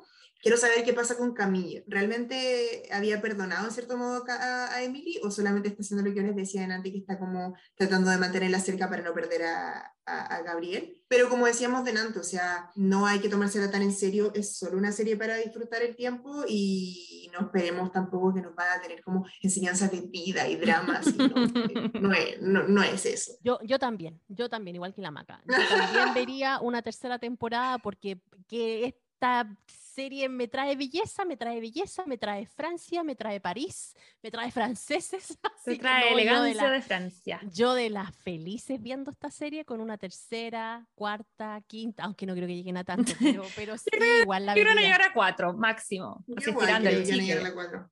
Sí. Y chicas, si ustedes tuvieran que poner corazones y recomendar cuánto les darían a esta serie. Mm, yo le pondría tres y medio, porque personal, ¿puedo poner tres y medio solo Sí, puedo poner lo que queráis. Lo que tú quieras. Yo le pondría, sí, tres y medio, me falta un poco como de, mm, de que, no sé, que mire ese chasconeo un poquito, como que Ujú. sea un poco más eh, bad bitch y no tan así como santurrona, Mm. pero, mm, pero si no, sí, yo eh, me gusta la historia, la encuentro entretenida y, y sí, le pongo tres, tres corazoncitos y medio. Yo le pongo tres corazoncitos, eh, solamente, y esos tres corazoncitos están solamente evocado a que me da belleza, a que me Mm. da Francia. Porque por otra cosa, en realidad, pero sí, me quedo con, con tres, con tres corazoncitos porque sí, la tengo ahí en, en- en un lugar especial en mi corazón. Ya, muy bien. Yo estaba pensando si 3 o 3.8, porque no da para 4 porque siento que le he dado a demasiadas buenas Mm. películas 4, así que no puede ser 4. Yo creo que le voy a dar 3. Y tiene que ver con que para mí de 3 para arriba me entretienen y eso Sí. esta serie lo hace. eh, me gusta y, mm, y siento yo que es como de esas series que de partida además la vaya a ver en un día y medio Mm. te la vas a maratonear en vez de estar haciendo scroll en el celular, la pueden ver, me gusta eh, la actriz, me parece una, una, una serie fresca, entretenida y que al final del día igual te tiene, aunque sea sobre nada, igual te tiene hablando cosas. Esta serie igual siempre está que, que el vestuario, que, que cómo está París, que, que cómo se refleja tal cosa. Entonces al final, como decía la idea, todo, todo arte que genere conversación a mí me interesa. Así que eso, eh, para quienes se hayan entusiasmado con esta serie y aún no la hayan visto, por supuesto que la pueden revisar en Netflix. Y nosotros por este lado queríamos agradecer y despedir a nuestro primer Crazy Lover que ha inaugurado la sección, a nuestra querida Ay, gracias por la invitación, Macarena. chiquillas. Mis favoritos son los de Grey's Anatomy, por favor, sigan, nunca paren. Amo Grey's Anatomy. ¿Escuchaste, Ide? Escuché, amo Grey's Anatomy, así que sigan, por favor. Y, y nada, gracias a usted, porque encuentro que igual es como genial poder escuchar, como, y lo que, lo que decís tú siempre, Majo, como eh, la- las rom-coms son igual como algo así como un tipo de película donde la gente no les pone mucha atención y es como casi mal visto decir como que te gustan, y es bacán tener una comunidad donde todo el mundo se siente como igual de enamorada de las rom-coms que tú, así que Aquí bacán, somos muchas gracias. Ron Gracias por la invitación. Espero que haya podido al menos como aportar un poquito más sobre, sobre la, la idiosincrasia francesa y sobre todo los clichés enormes que hay en, Ujú. eh, en la serie. Fuiste ahora- súper aporte, Maca. Muchas gracias. Sí, lo pasamos Cuando quieras bien. Vivitón de nuevo. Ah, Feliz, o sea, eso, Oh, ponte esa es la idea. una película ahí. Sí, reiterar la idea. Si ustedes quieren venir a comentar, eh, están escuchando este podcast y quieren eh, comentar alguna serie o película, eh, ya saben, Instagram, eh, Crazy Stupid Podcast, nos mandan un mensajito y nosotros felices acá los recibimos. También mandan muchos cariños a Francia en general. Estamos de las impactadas de que eh, nuestra audiencia generalmente está en Chile y en Estados Unidos, pero en Francia tenemos harta gente. Ellos no sé si se Sí. conocen entre sí o no, Sí, pero harto. sí, eh, de las emocionadas. Así que Ay, cariños bacán. Probablemente sean pura chilena, así que les mandamos mucho cariño a todas las chilenas. en. Si vienen al sur, si vienen al sur me avisan. Así hacemos algo Ah, entretenido. Sí, pues por supuesto que sí. Ya, querida Macarena, que estés súper bien. Muchas gracias por Muchas gracias, venir. chiquilla. Romcomendados.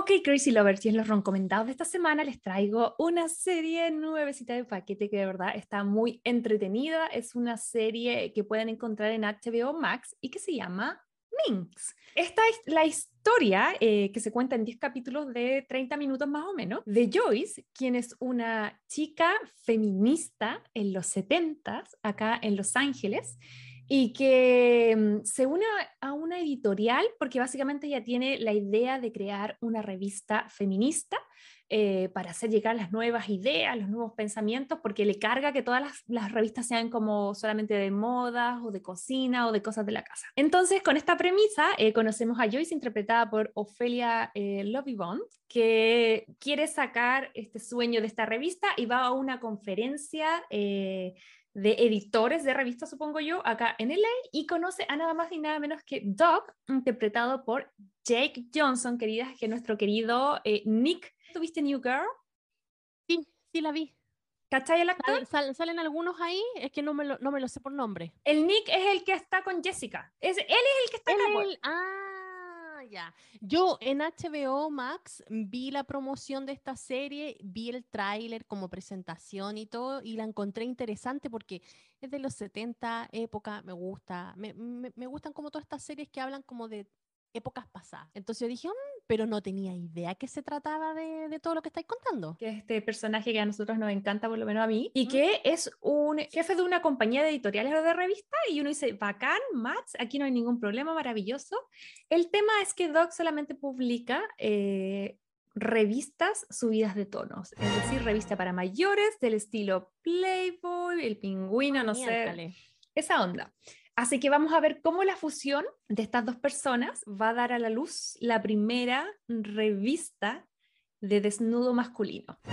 Porque se van a cruzar estos dos mundos, el de Joyce y el de Doc, y va a salir una revista muy, muy entretenida y básicamente esta serie es la historia de cómo nace este proyecto y yo chicos la vi, me reí un montón, solamente tiene dos capítulos al aire, pero dice que van a ser 10, como que pese a que es de los 70, es súper actual, o sea, lo poquito que lleva la serie es bacán porque empodera a las mujeres, porque uno dice, ah, ya, pero te, estás, re- estás reclamando que las mujeres son objeto y luego estás haciendo el hombre objeto, que sí, pero la gracia y que lo que empodera en esto es que por lo menos ahora podemos hablar de, si son objeto o no. En ese momento solo el hecho de mirar un cuerpo masculino era algo que las mujeres tenían prohibido. Se desenvuelve en la industria, en el fondo del porno, pero ella, en su revista es como, mm, insisto, como súper feminista. Entonces eso va a generar una revolución muy entretenida. Hay unos personajes alrededor. eh, por ejemplo, el de Idana Víctor, que es Tina, y ella es como una, una actriz porno de, de revistas masculinas, pero que no tiene mucho que hacer, entonces el jefe le dice, ya, ayúdale a, esta, ayúdale a la Joyce. Entonces empieza a trabajar en esta revista femenina y se empieza a empoderar. po. Entonces después vuelve a la sesión de fotos y es muy gracioso porque hay una parte en que mm, ella está así como vestida de escolar está como que le va a pegar así como a otra chica que también está así como eh, solo con falta escolar. Y ella dice, pero ¿por qué tengo que hacer esto si a lo mejor ella llegó, porque la tienes que castigar, le dice el director.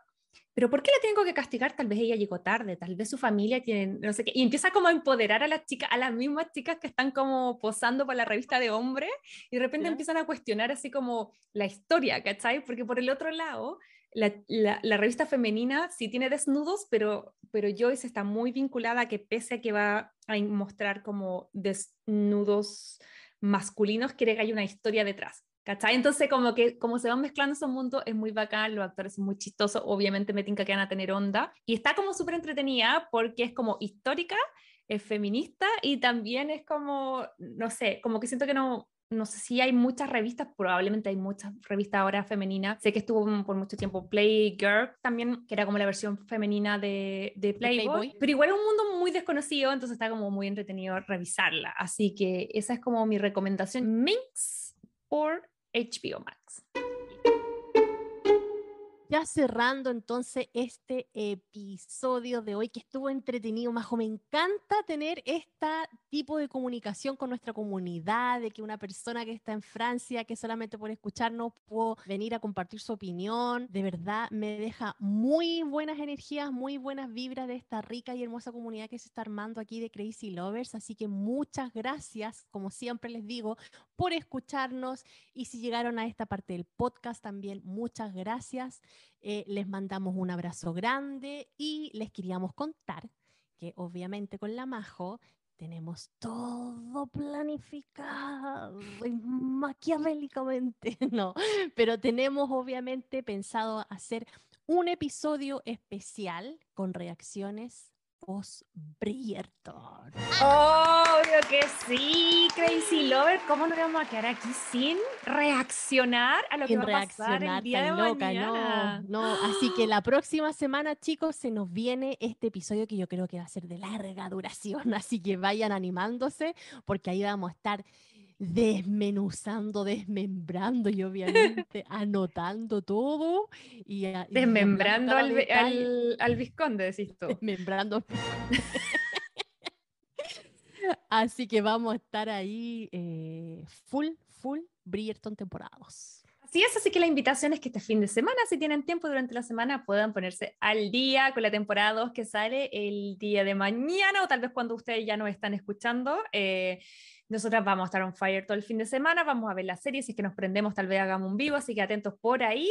Y nos escuchamos entonces el próximo 31 de marzo con este capítulo especial reacción a Bridgerton, que ya en la semana le vamos a estar dando algunos detalles, pero que se viene muy, muy bueno. Y además recuerden que esta semana eh, hubo un bonus track, hace unos días le subimos un mini episode bono de preparación para Bridgerton con todo el resumen de la temporada 1, nuestras especulaciones para la temporada 2, así que ahí ya tienen un montón de contenido para que puedan revisar este fin de semana.